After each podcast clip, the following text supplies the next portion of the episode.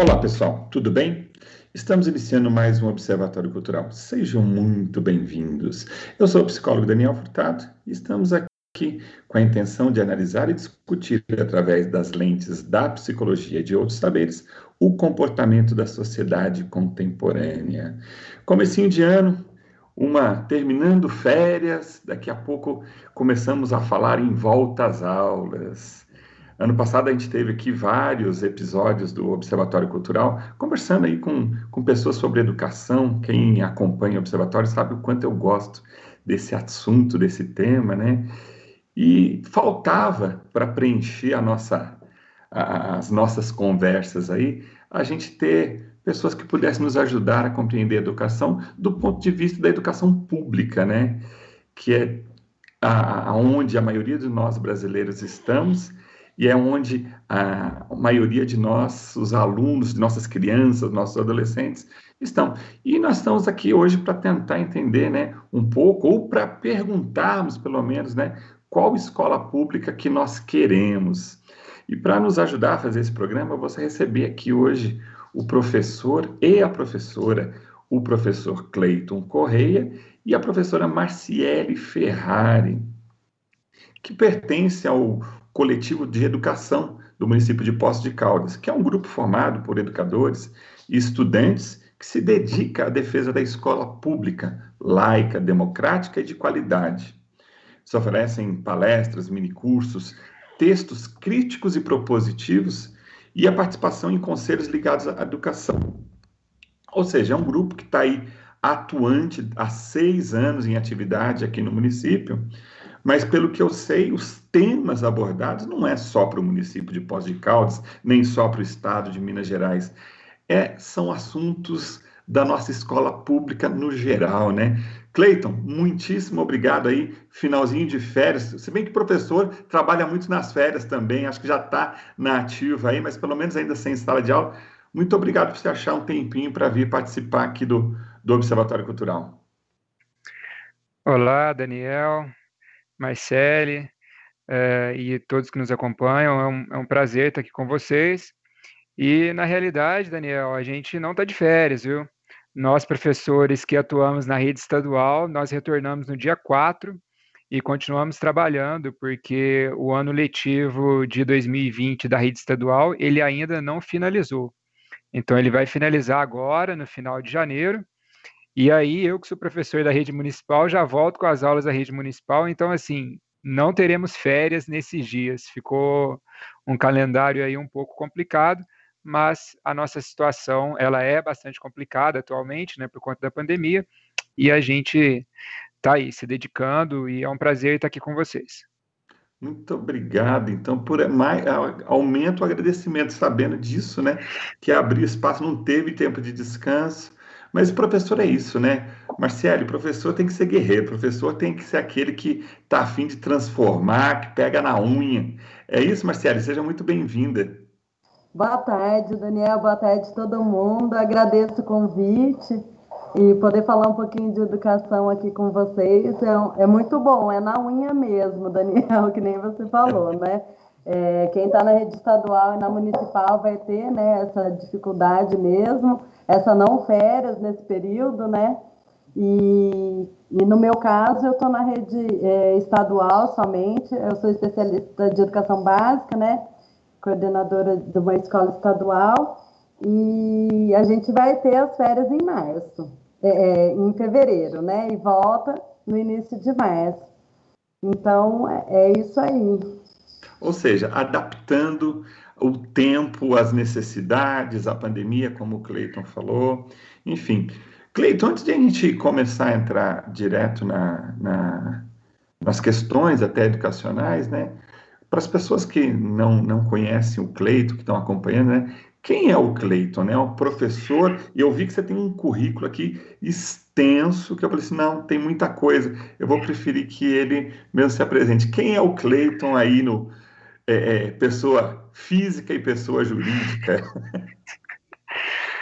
É, o Cleiton é um, um torcedor do Fluminense, é, que gosta de muitas coisas nessa vida, que gosta de, de skate, que gosta de música e que gosta muito de estudar, que gosta muito de, de tentar aprender e de compartilhar isso também. Eu sou natural de Cabo Verde, né, que é uma cidadezinha aqui perto, e fiz a graduação na Unifeg em Guaxupé. É, e depois eu fiz uma especialização em História Contemporânea na PUC, uma especialização na sequência em Planejamento, Implementação e Gestão de Educação à Distância pela Federal Fluminense.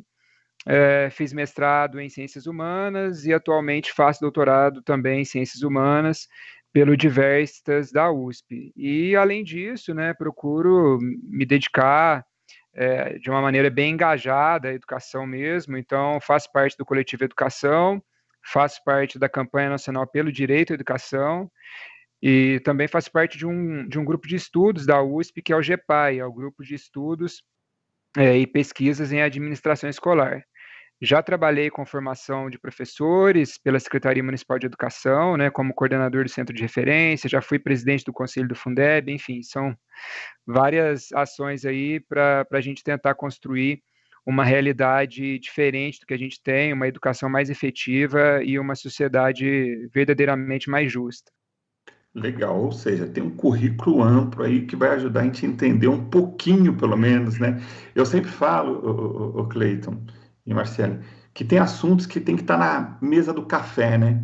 Tem que estar tá na mesa do almoço, tem que estar tá na mesa do lanche, tem que estar o tempo todo sendo discutido. E eu acho que educação ela é um desses temas que não sei como a gente deixa de falar disso, né?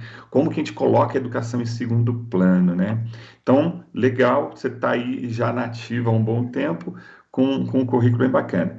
E a Marciele, quem é a Marciele que vai ajudar a gente entender. Você já falou um pouquinho ali da, da, onde, da sua área de atuação, ô Marcelo, é, mas quem é a Marcele pessoa física? Bom, a Marcele também gosta de bastante coisa, né? E o que eu mais gosto, acho que é de gente. Eu gosto muito de estar com gente. E, e eu sou formada, a minha primeira é, graduação foi em zootecnia, né? Pela Unesp de Jabuticabal. E foi através da zootecnia que me despertou esse ser educadora. É, eu fiz um, um, projeto de extensão né, com um grupo lá da faculdade na APAI, e a gente fazia parte de assistência técnica né, com as codornas lá, é, trabalhando com biodigestor, né, reaproveitamento de resíduo, é, agricultura orgânica, né? E, e aí, nesse processo aí de extensão, a gente começou a conviver com os estudantes da PAI, e aí quando a gente começa a se envolver dessa maneira, começa a trocar, a gente sente essa necessidade né, de estudar educação, quais esses processos, sempre aperfeiçoar no sentido de aprender né, e de ensinar nessa troca. Depois eu me formei pedagoga, é, já aqui em Poços de Caldas, e sou é, pós-graduada agora em gestão, supervisão em orientação educacional e trabalho na área. Show de bola, ou seja, uma dupla de peso aí com muito conteúdo. Vou pedir para você começar falando um pouco para a gente, o Cleiton, apresentar né, o que, que é o coletivo educação. É, eu, já, eu vejo toda uma movimentação em redes sociais, eu sei que vocês fazem vários encontros, mas para quem não tá, no, que está nos acompanhando, mas não conhece, conta para gente aí, né? Que, que é o coletivo educação? Como surgiu? Quais o, propósito? Explica para gente. Certo. É, acho que para a gente falar do coletivo educação, primeiro a gente é, seria bacana se a gente pudesse retomar é, o conceito e a prática da democracia. Isso é essencial para o coletivo educação. É, infelizmente, a gente vive em uma sociedade que tem uma, uma democracia muito formal e olhe lá. Então, nós somos chamados a votar a cada dois anos, escolher os nossos governantes, mas, para além disso, é, existem outras formas de, de, atuação, de reivindicação, de participação, que muitas vezes é, elas não são é, tão valorizadas, ou tão utilizadas, ou tão ocupadas.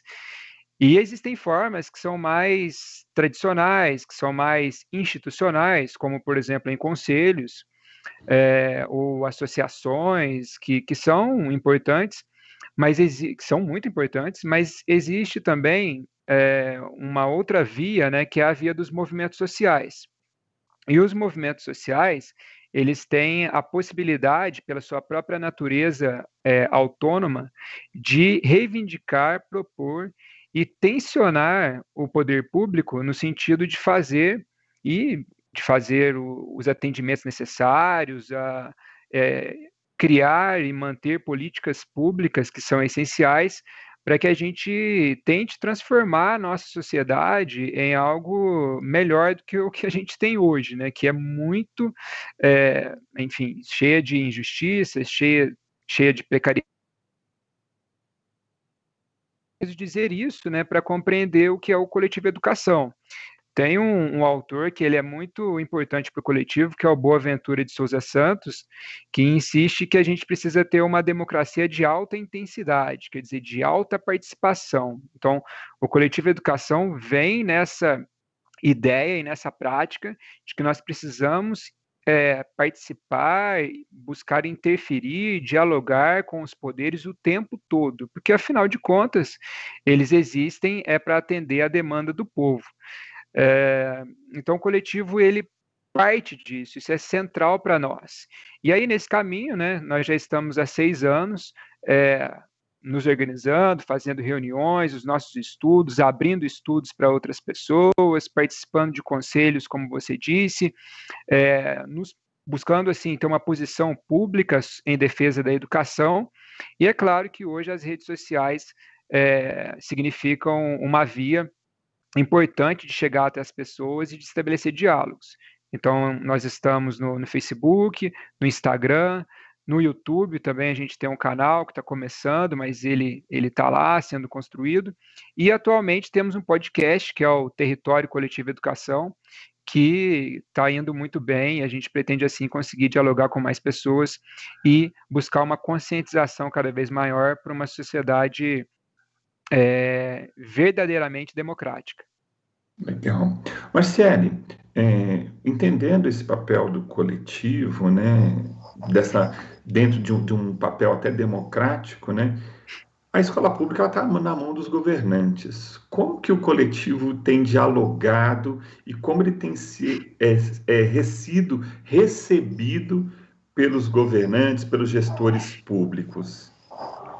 É, quando a gente entra na educação, quando a gente estuda, né, e entra para trabalhar na educação, a gente tem é, muito projeto e muito sonho nessa, nessa formação, né? Então, quando a gente entra, a gente se depara muito com a questão da burocratização, de um esquema que ele vai engessando um pouco esses sonhos, esse sonho de transformação, que é o que move você na sua formação inicial, né? Aí a gente entra mais ou menos numa máquina, né? E a gente é, até conversa sobre isso, o quanto vai ficando tudo mecanizado. E entrar no coletivo, a, participação de um coletivo da maneira que a gente trabalha, é sempre alimentar esse sonho de sociedade que foi esse pontapé inicial de escolher educação para trabalhar na vida. Então, assim, é, muitas vezes a gente entra, claro, em conflitos é, ideológicos e de posicionamento mesmo, não só na questão política, mas da gente que está ali na prática também do dia a dia da escola pública. A gente vive a escola pública todos os dias.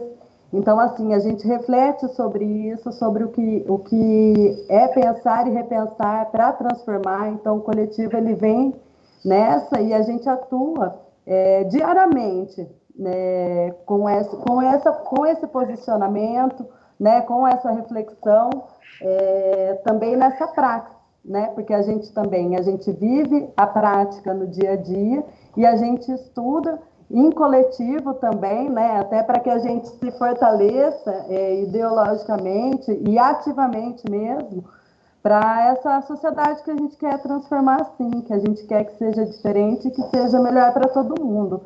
Às vezes é bem recebido e às vezes nem tanto, né, é, enquanto poder público, porque nós estamos aqui também para incomodar, né, porque a gente não quer as coisas como estão.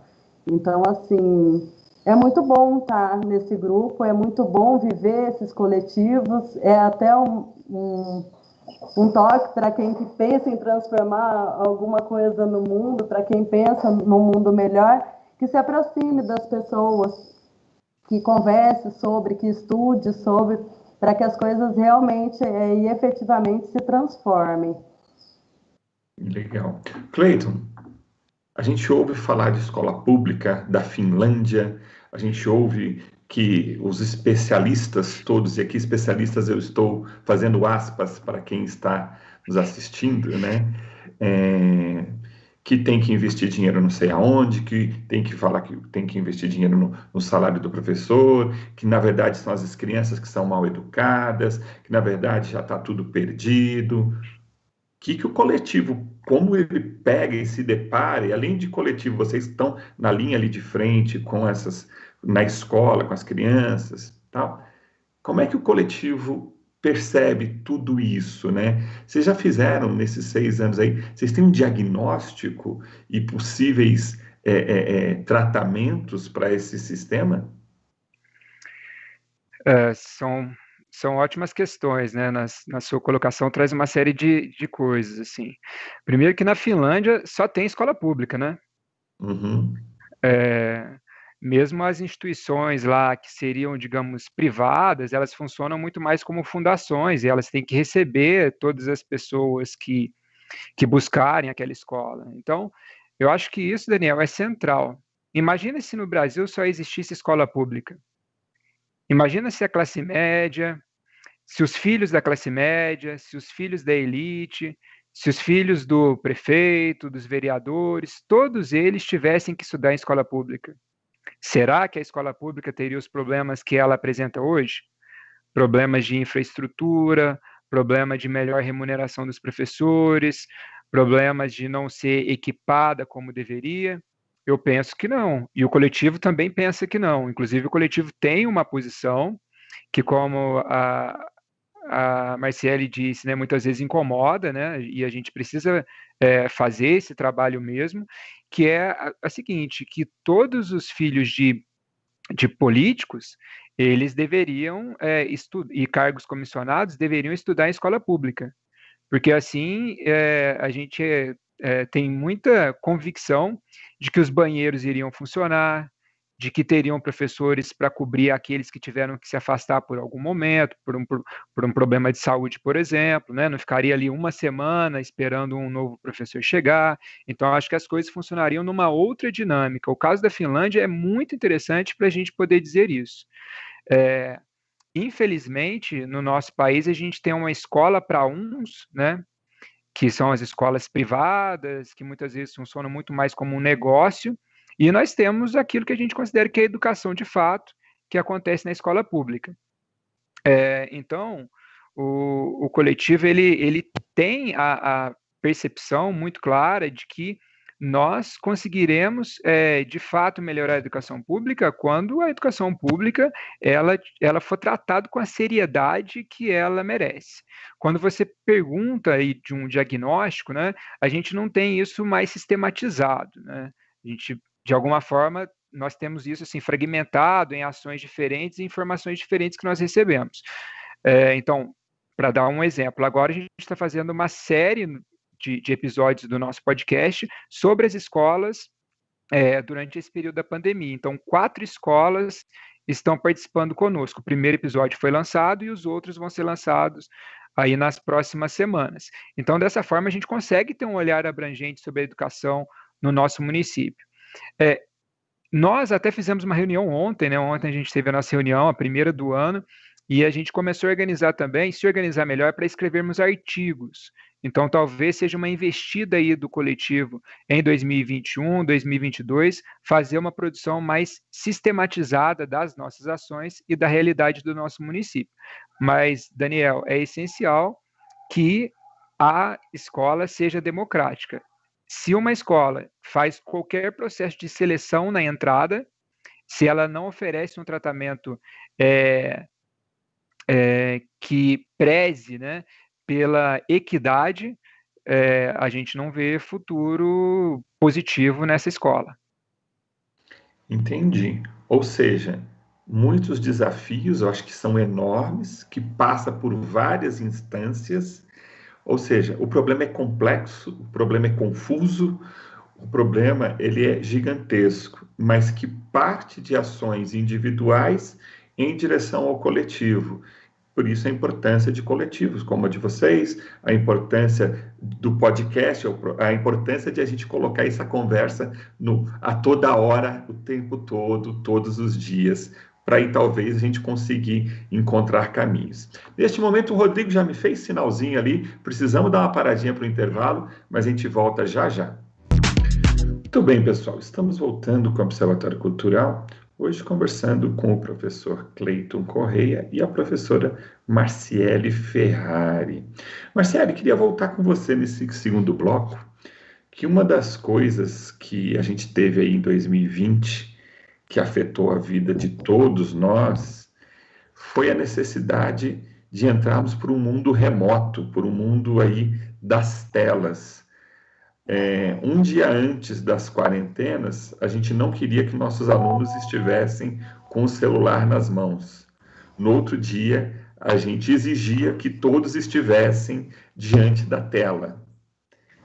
Queria primeiro saber da tua experiência pessoal, como é que foi é, dar aula, se você, como é que você sentiu esse processo é, de dar aula?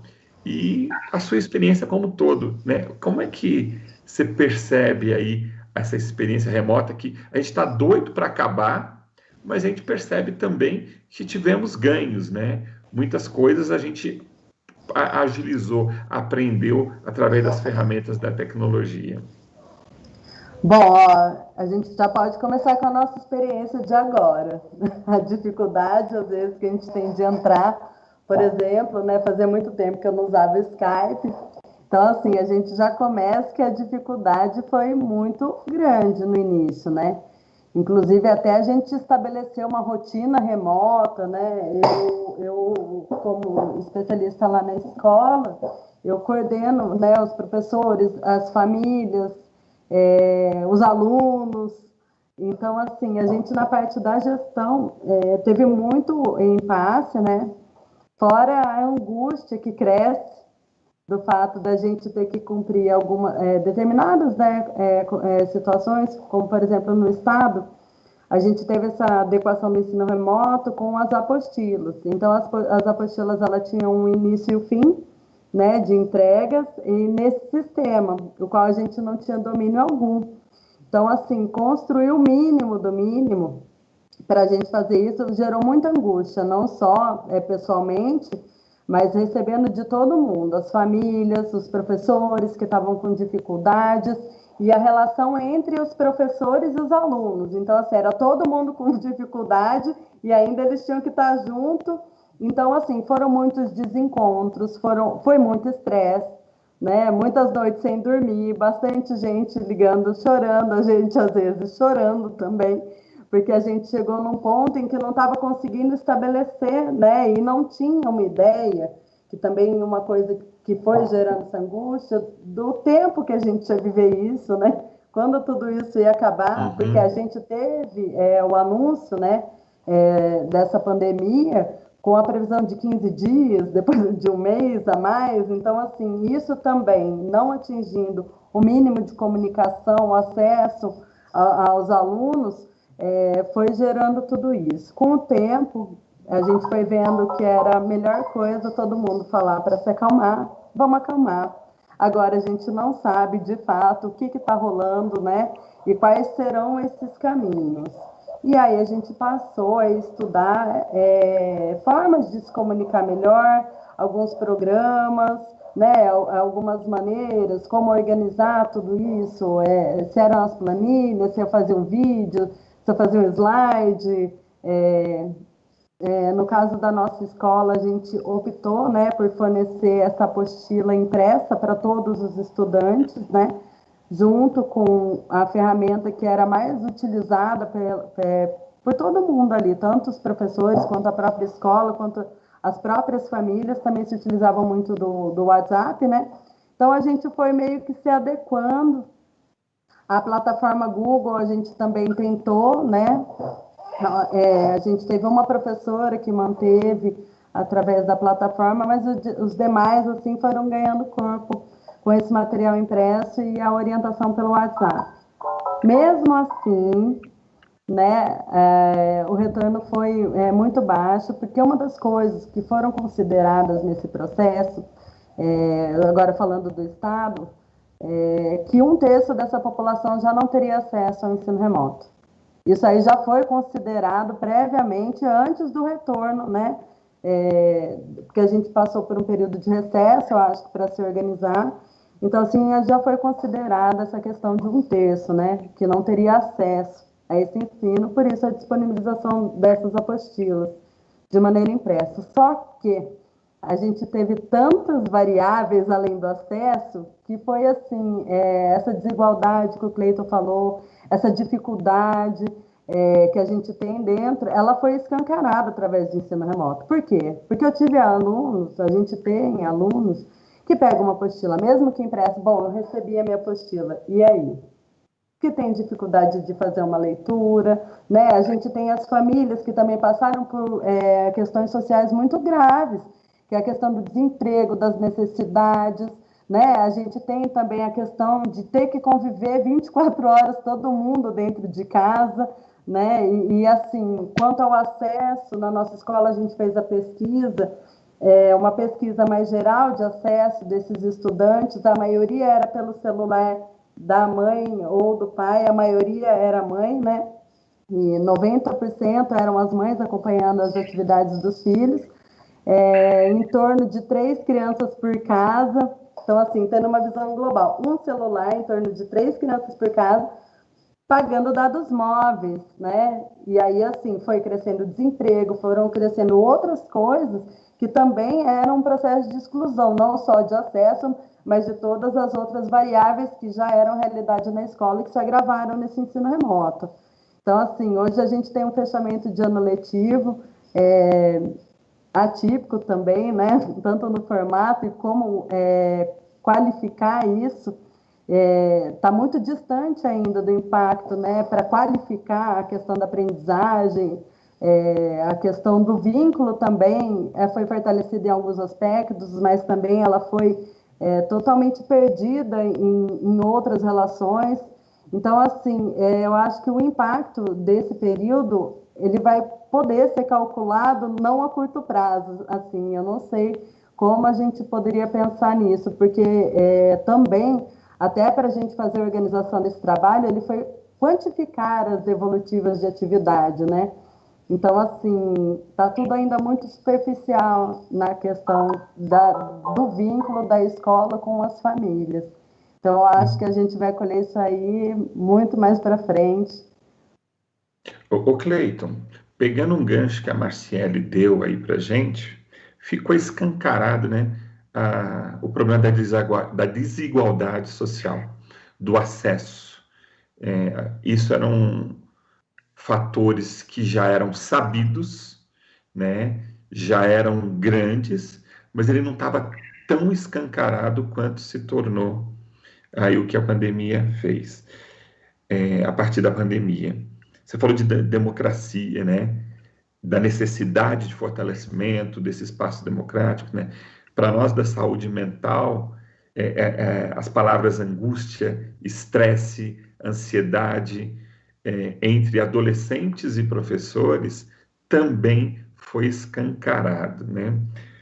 Queria que você falasse um pouco da, de como é, esse período da importância da educação esse, essa, esse link, né, essa tangência que a educação tem com as questões sociais, né?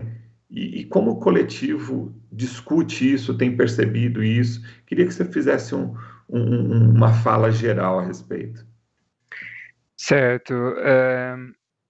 Eu, eu, começo dizendo, Daniel, até para amarrar né, com a outra pergunta que você me fez e entrar nessa, acho que é uma boa conexão que é deixar muito claro o seguinte: é, a escola pública ela entrega muito pelo que ela tem. pela estrutura que ela tem, pelo investimento que ela tem, é, a escola pública faz muito. Né? É, existem problemas e existem dificuldades que são estruturais, mas as escolas públicas brasileiras fazem muito. A gente precisa tomar muito cuidado com esse discurso de que a educação no Brasil ela está terrível e que a juventude está perdida e que a escola muitas vezes se transforma em um antro de marginalidade, porque existem falas de, né, nesse uhum. nível. Isso não é verdade, Daniel. É, é, isso é uma injustiça gigantesca. Todos os dias acontecem coisas maravilhosas pelas escolas é, aqui em Poços de Caldas, em Minas, pelo país.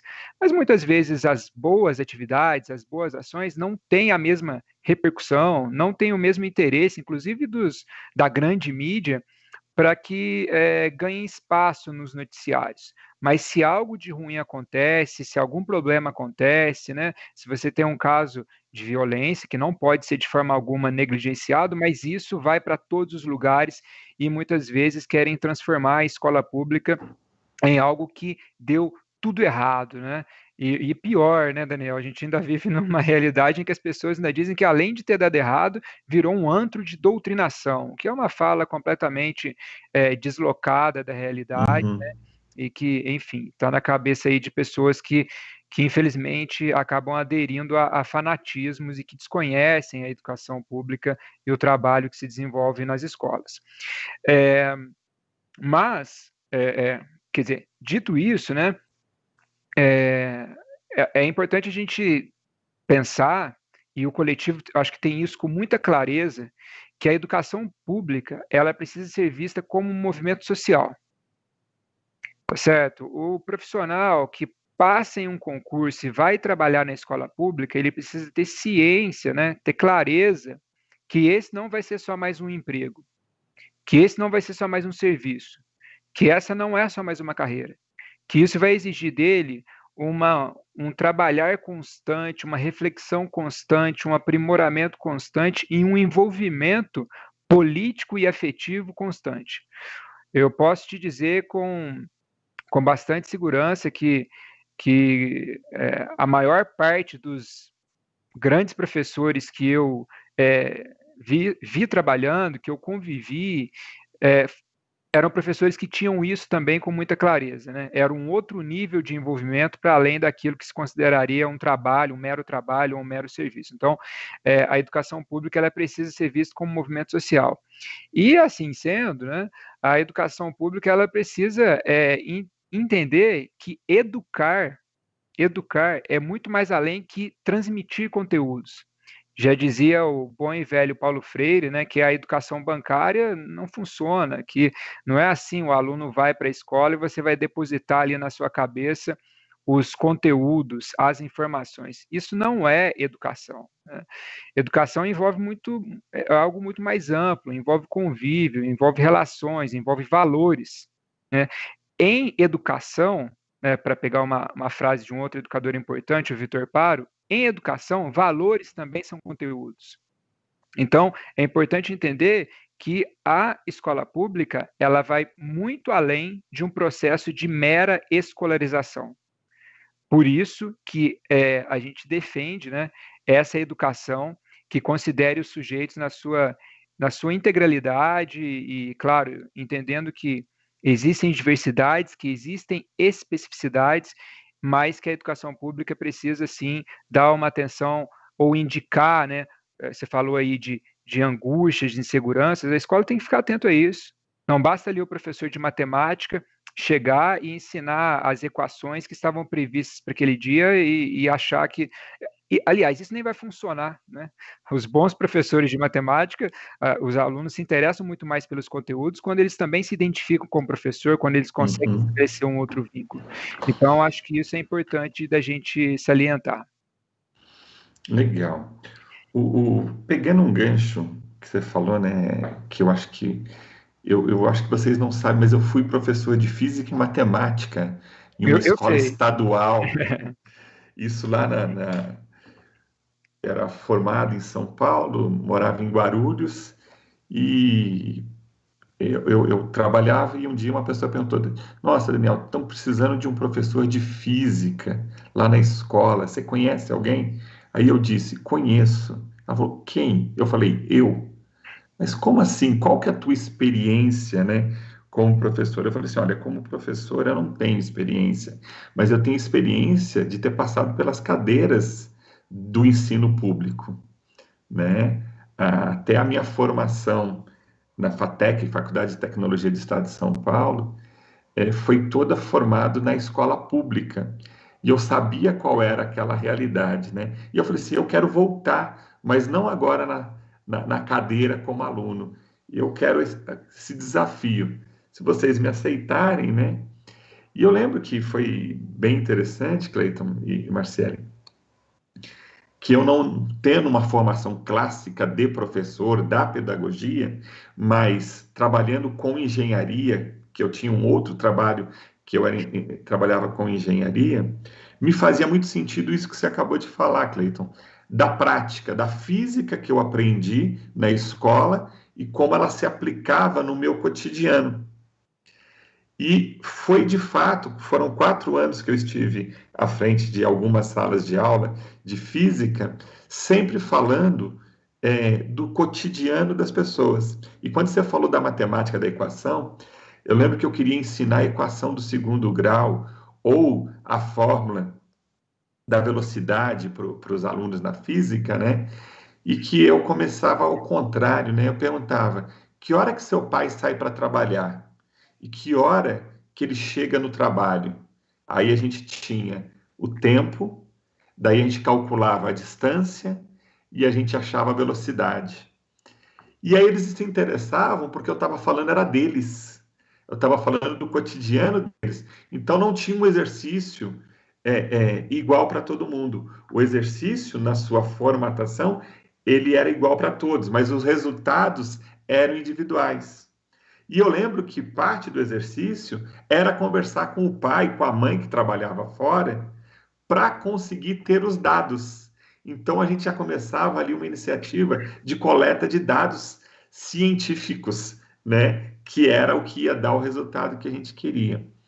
E eu me lembro que foi muito interessante que isso mexeu com os alunos, isso foi considerado. Depois nós compramos a, a escola entendeu a ideia, nós compramos um ferrorama. Quem é mais das antigas lembra que era um. É, hoje é um videogame, que é o, o brinquedo de desejo da criançada. Mas na minha infância era o, o, o, ferrorama, né? E aquele carrinho, o autorama, que eram os brinquedos de desejo. E a gente tinha o autorama e o ferrorama, e a gente calculava a velocidade dos brinquedos com que os carrinhos corriam no trilho ali. Isso que você tem a ver era entrar na realidade da criança. E a escola virava aquele papel, virava um espaço social de acolhimento, de brincar, de lazer, mas também de aprendizado, né? Eu não sei como que as coisas foram se transformando. Eu acho que a sociedade vem se transformando nos últimos, quer dizer, não é nos últimos 40, 50 anos. A gente está nessa contemporaneidade, a gente está se transformando e vivendo estas mudanças. Mas a, a humanidade, ela se transforma todos os dias desde o seu primeiro dia de existência. E a gente precisa acompanhar isso. Eu acho que a pandemia fez a gente se voltar para a tecnologia. Hoje a gente está fazendo um programa, o Rodrigo, que, nos, que me acompanha aqui, já tem quatro anos no Observatório Cultural. No último ano a gente não se viu pessoalmente nenhuma vez, mas toda sexta-feira a gente está se encontrando aqui e virtualmente isso foi possível. Marcele, depois dessa introdução toda, né? A gente vai voltar para aquele momento o, que o povo está falando para o normal ou existe esse, eu não gosto muito desse tal, dessa, desse jargão, desse termo novo normal, mas vai dar para abandonar a tecnologia na escola?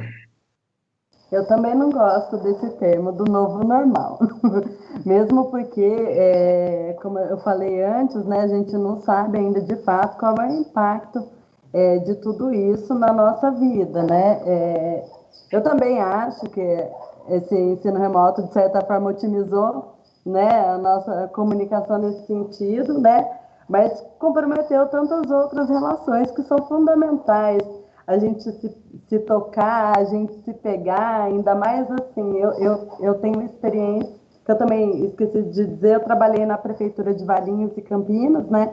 Eu sou natural de, da cidade de Valinhos, estado de São Paulo, e a necessidade desse contato. Então, eu já trabalhei desde o berçário até o EJA na coordenação. Então, assim, o quanto é necessário e qual é o tipo de relação que a gente estabelece também presencialmente, né?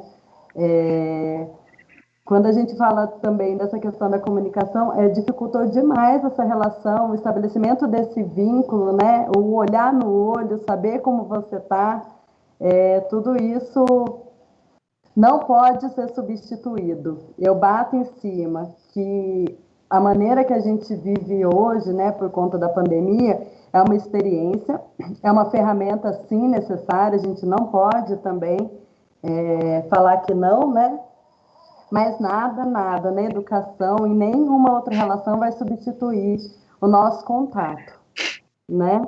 Então, assim, é, o novo normal ele vai vir com, com vestígios dessa realidade de agora, mas nada vai substituir o que é real, o que, o que é a gente, né? Nem o virtual vai substituir a nossa relação é, presencial e próxima, né? Humana.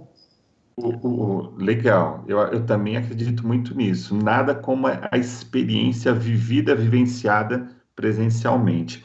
Correio, ô, ô Cleiton, o, o, o, Rodrigo já me fez sinalzinho que a gente precisa para o intervalo, mas antes de ir para o intervalo, rapidamente, eu queria que você respondesse também de uma forma aí rápida, se precisar, depois a gente complementa. Qual que é a tua perspectiva aí? Esse, a tecnologia, ela vem e fica? Que jeito que ela fica? Tá, eu, eu, é, eu acho que é o seguinte, né? É, é inegável que o ensino remoto emergencial durante a pandemia, e é importante deixar isso claro também.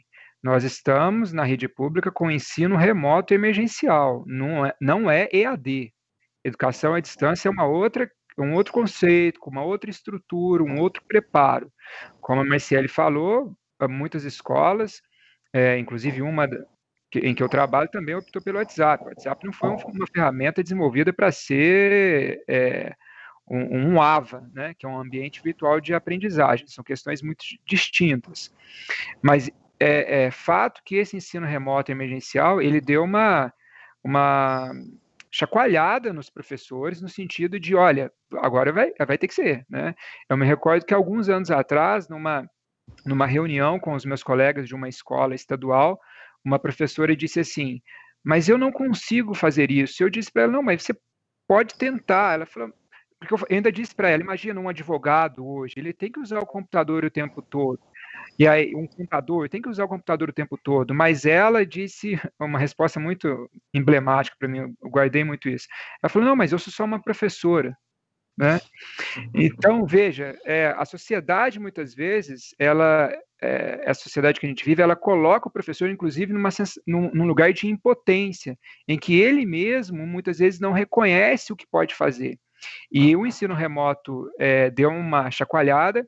Eu acho que a tendência é que os professores incorporem mais é, mídias, é, canais de comunicação. Os professores perceberam, Daniel, que podem ter o contato dos alunos no WhatsApp que não vai causar, causar nenhuma catástrofe, né?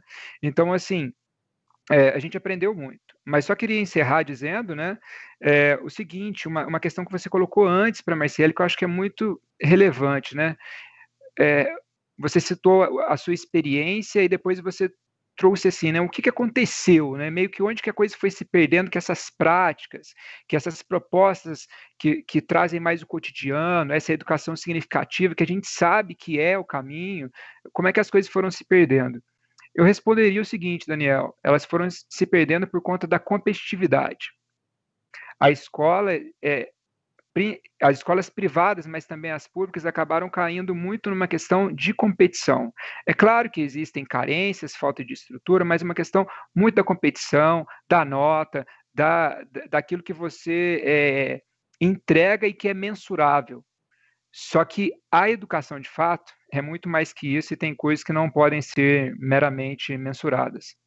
Então, eu acho que isso é muito importante. A gente vai fazer um intervalo e a gente volta com você comentando isso, dessa competitividade, desse mundo que está impondo um estresse na gente de produtividade. A gente tem que ser produtivo e até enquanto dorme, né? Não podemos mais, é, é, não temos mais ócio, não temos mais lazer, a gente tem que produzir. Então a gente vai discutir isso, continuar discutindo isso daqui a pouquinho, depois do intervalo. Muito bem, pessoal. Estamos voltando com a nossa conversa hoje com o professor Cleiton Correia e a professora Marciele Ferrari, ajudando a gente a entender um pouquinho do cenário da escola pública no nosso município, mas no Brasil de uma forma geral. Ô Cleiton, eu acho que de uma forma geral, eu acho que você tem mais experiência que eu para dizer, né? É, as histórias se repetem, né, no, nos municípios, talvez mudem as proporções, mas os problemas são semelhantes? Sim e não. Obrigado, facilitou muito. é, eu, eu, gosto muito de um filósofo francês que é o Henri Lefebvre. E o Lefebvre, às vezes, você lê assim um parágrafo longo dele, e ele vai desenvolvendo, desenvolvendo, e aí no final você fala assim: não, agora ele responde, né? Aí no finalzinho ele diz sim e não. É, eu acho que é, existem problemas que são realmente estruturais e estão por todo o país, aliás, que vão né, para além das fronteiras nacionais.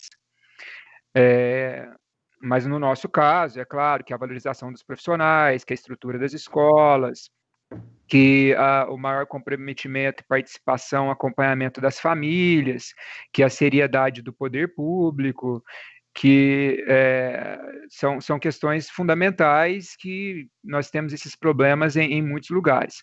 Tanto que, tanto que em, em, alguns locais né, que a gente tem uma educação é, que se destaca, a gente percebe que houve uma continuidade e que essas carências que eu citei, elas foram tratadas com maior atenção. Agora, por outro lado, Daniel, as escolas são distintas, sim. É isso é impressionante. De um bairro para o outro aqui em Poços uhum. de Caldas, você percebe que a comunidade é diferente, que a realidade é diferente, que a forma de se relacionar não é a mesma. Se você pegar uma escola é, é, de um bairro que tem um público mais de classe média, né, uma escola pública que está num bairro de, mais de classe média, que tem mais acesso e tal, você vai ter determinadas potências e determinadas dificuldades. Se você pega uma escola de zona rural, né, que às vezes é, com mais carências por um lado, mas você vai encontrar outras outras potencialidades que não estão naquela comunidade de classe média. Então, são é, existem especificidades o tempo todo, a gente tem que ficar sempre atento a elas, e mas existem questões que são estruturais.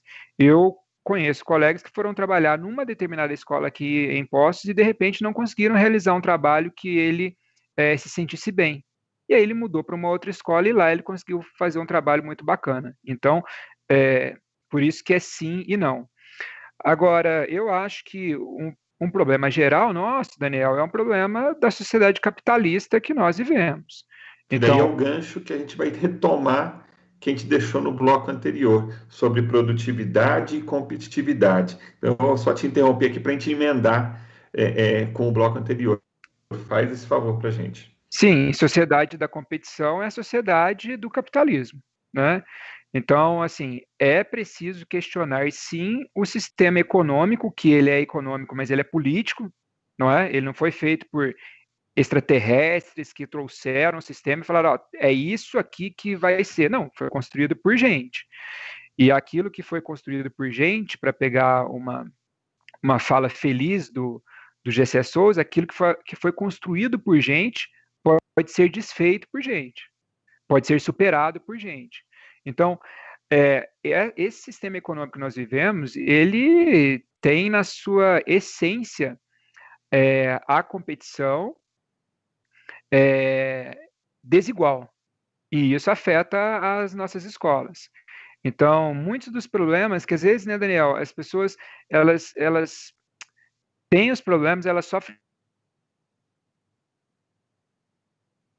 mas desconsideram essas questões estruturais e econômicas que mantêm a nossa sociedade.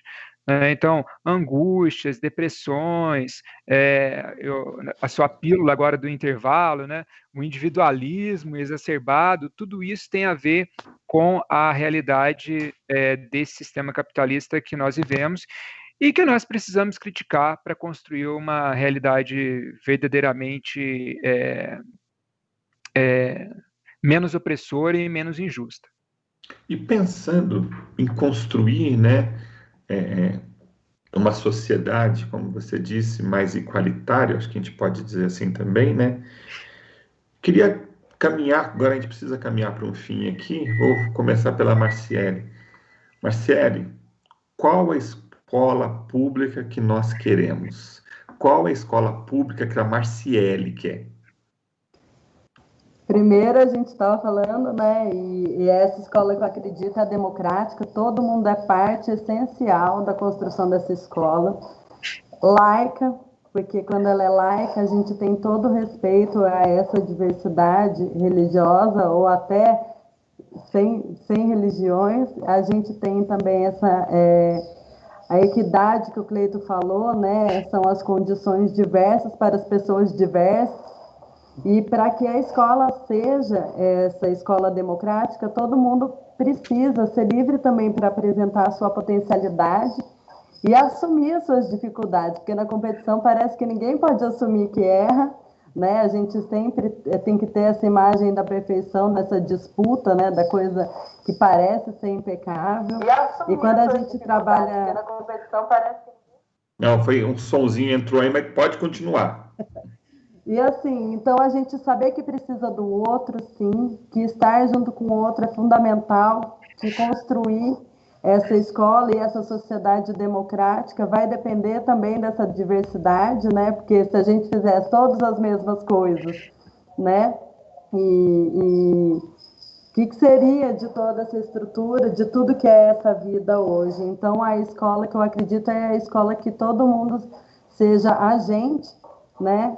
Livre e, e, e liberto para poder ser quem quiser ser, com responsabilidade, né? E a gente sabe que convivendo com respeito, a gente adquire essa responsabilidade, né? Sobre o outro, essa, esse estar junto necessário para que a gente viva melhor.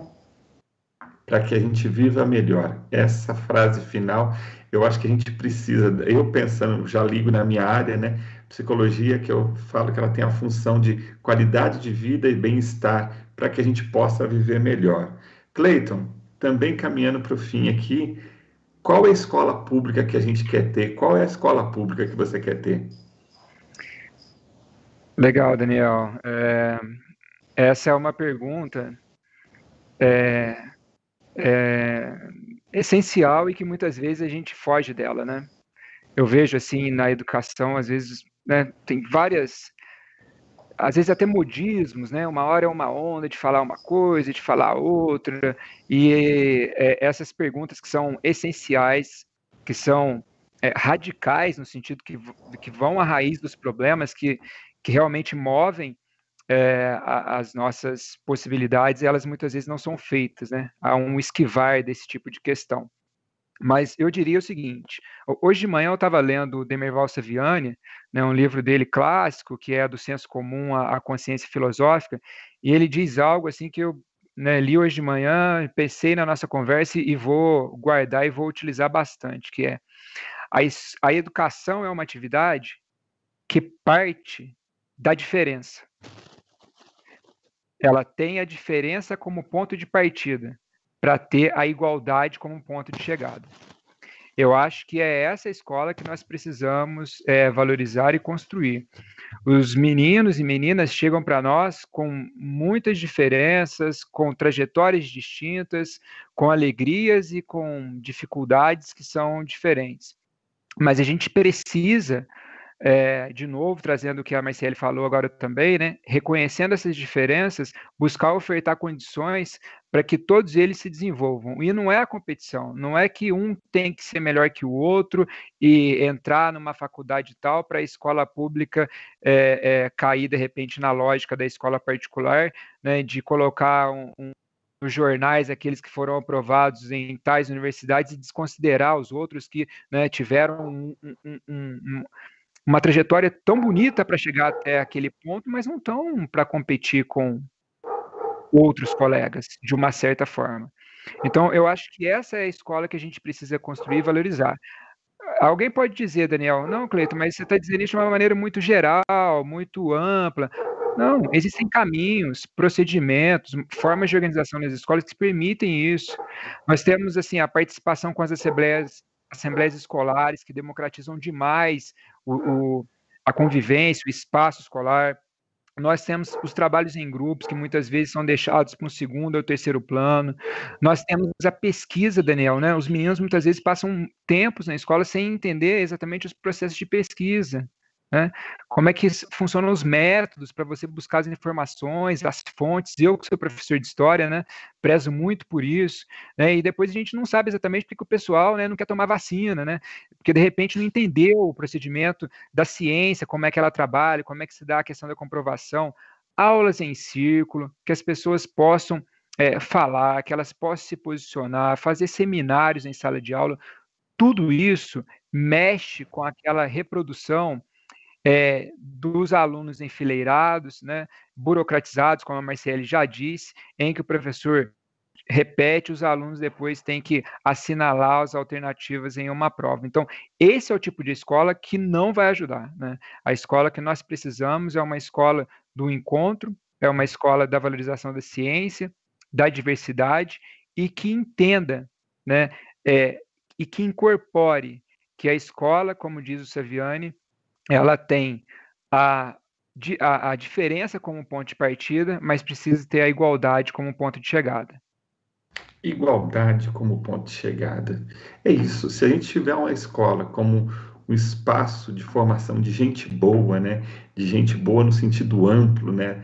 Da palavra, né? Gente boa de, do pensar, na sua capacidade crítica, na sua capacidade de organização, enfim, que a gente forme aí gente boa. A gente está caminhando para o final, mas antes aqui, olha só, Cleiton e Marciele, tem muita gente que acabou deixando recadinho aqui, umas pessoas passaram. A Marta Sena, que está sempre aqui com a gente, está deixando um abraço para a gente. O Samuel Campos Ferreira também apareceu por aqui. Tiago Mafra deixou um comentário bem bacana, assim como Pedro Alonso Raimundo. Pessoal que hoje participou aqui, né, tá ali acompanhando a gente, né? O programa depois vai para o podcast, depois a gente fala um pouquinho disso. Mas eu queria agradecer muito. Tem muito, o tema é, é amplo, é vasto teria muita coisa, daria mais umas três horas de programa aqui, fácil, fácil, né? Mas a gente precisa encerrar por hoje. Cleiton, muitíssimo obrigado pela sua disponibilidade. Um prazer recebê-lo aqui no Observatório Cultural. Eu agradeço muito, agradeço por esse espaço que a gente pode falar de educação de uma maneira transparente, de uma maneira é, politizada, como é a, a vertente do coletivo e como precisa ser, e dizer para todas as pessoas que, que querem contribuir com a educação, que querem se organizar, né, para a gente sair desse mundo de tanto isolamento, de tanta fragmentação, pode procurar pelo coletivo, vamos trabalhar juntos, vamos reivindicar juntos, é, podem acessar as nossas redes no Facebook, no Instagram, fazer contato e a gente conversa. Quais, quais são? Já aproveita e fala, quais são os nomes? No Instagram, como é que acha o coletivo? Acho que tem que procurar coletiva educação Poços de Caldas. Acho que tá, tá deve estar tá assim, né? Ô, Marciele, e... ajuda o Cleiton aí. É isso? Coletiva Educação Poços de Caldas? Ó, isso, ó, coletiva aqui. Isso, no Instagram, Coletiva Educação Poços de Caldas. Porque eu acho que a pessoa chegando ali, ela consegue achar todas as outras informações, né? É isso mesmo. Sim. Legal. Marciele, Muitíssimo obrigado aí pela tua disponibilidade também. Foi um prazer te receber aqui no Observatório Cultural. Eu que agradeço. Também, como o Cleito disse, a gente também estende as reuniões do coletivo. É difícil a gente conseguir encerrar quando a gente está falando de educação em qualquer lugar, né? É, mas a gente agradece esse espaço também. Foi muito boa a nossa conversa. E a gente espera poder contribuir sempre com a educação em, em todos os aspectos. É isso aí. Educação, a gente precisa trazer é, a discussão o tempo todo, a gente precisa falar sobre isso. que escola que nós queremos para nós, para os nossos filhos, para o nosso futuro, para a nossa sociedade, né? Então, eu acho que é esse o nosso papel, abrir espaço para esse tipo de diálogo. Você que está acompanhando a gente, gostou? Você pode ouvir este e outros temas do Observatório Cultural onde você quiser, onde e quando você quiser. É só acessar os podcasts no site da macradio.com.br ou também você pode me acompanhar aí pelo Spotify ou pela Apple Podcast. É só procurar lá Psi Daniel Furtado ou Observatório Cultural. Lá tem esse programa e tem vários outros muito interessantes. Nas redes sociais aí também, se quiser falar comigo, quiser é, saber um pouquinho do trabalho do Psi Daniel Furtado, é só procurar Psi Daniel Furtado. Agradeço mais uma vez imensamente comando técnico Rodrigo Albrecht, que ajuda a gente a fazer esse programa existir semanalmente. A todos, muito obrigado, até a próxima e fiquem bem.